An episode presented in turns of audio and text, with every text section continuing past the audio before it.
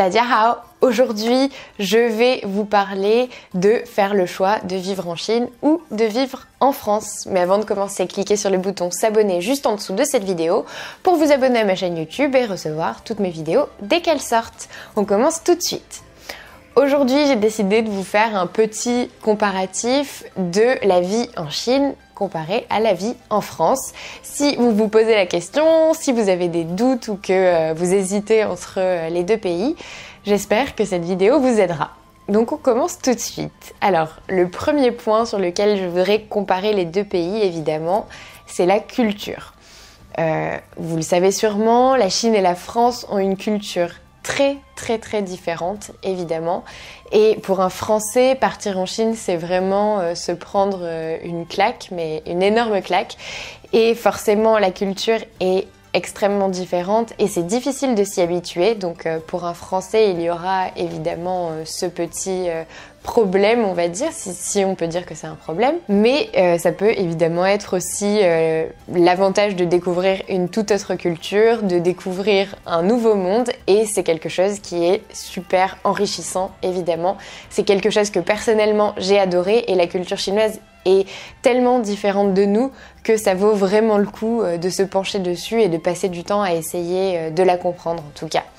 Bien sûr, la culture française, euh, vous la connaissez, c'est la culture du bien vivre, de profiter, de bien manger, boire du bon vin, sortir beaucoup.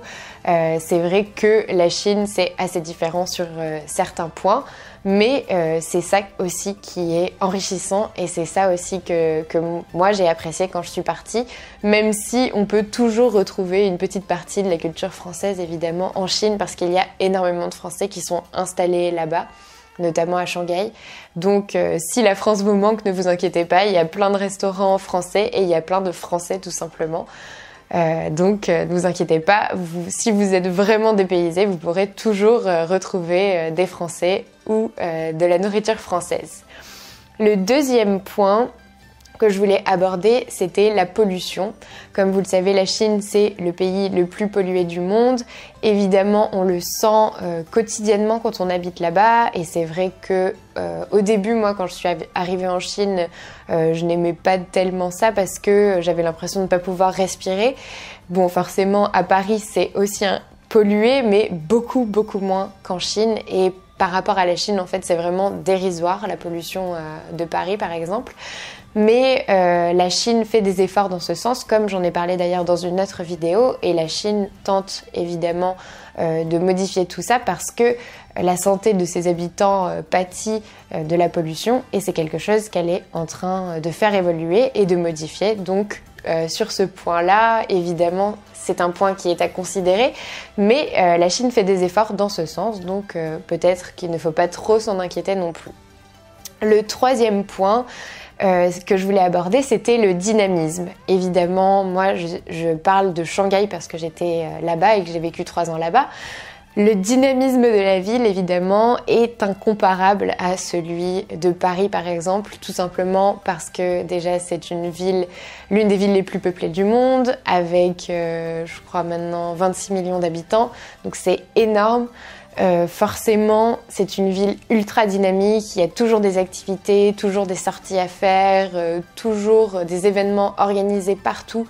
Donc euh, vraiment, c'est une ville dans laquelle on ne peut pas s'ennuyer. Bien sûr, Paris est aussi une ville où il y a énormément d'événements, mais comme il y a moins de monde, elle paraît un peu moins dynamique que euh, par exemple Shanghai.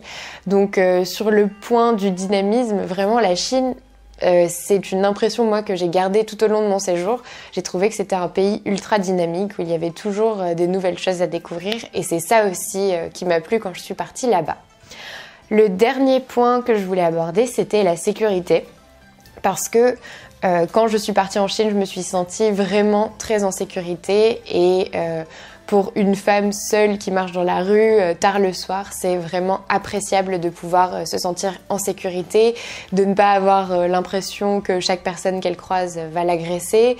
C'est quelque chose de très important, c'est quelque chose qu'on n'a pas forcément ici en France. Pour ma part, je ne me sens pas forcément en sécurité ici, alors que je me sentais en sécurité à 9000 km d'ici euh, à Shanghai. Donc euh, c'est un peu bizarre, vous devez vous dire, mais en tout cas c'est la vérité.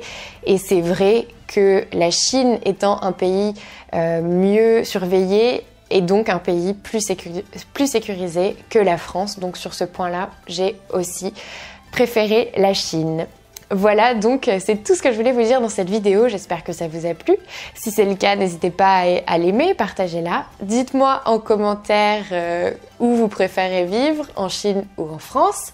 Et abonnez-vous à ma chaîne YouTube. Et moi, je vous dis à bientôt pour une autre vidéo.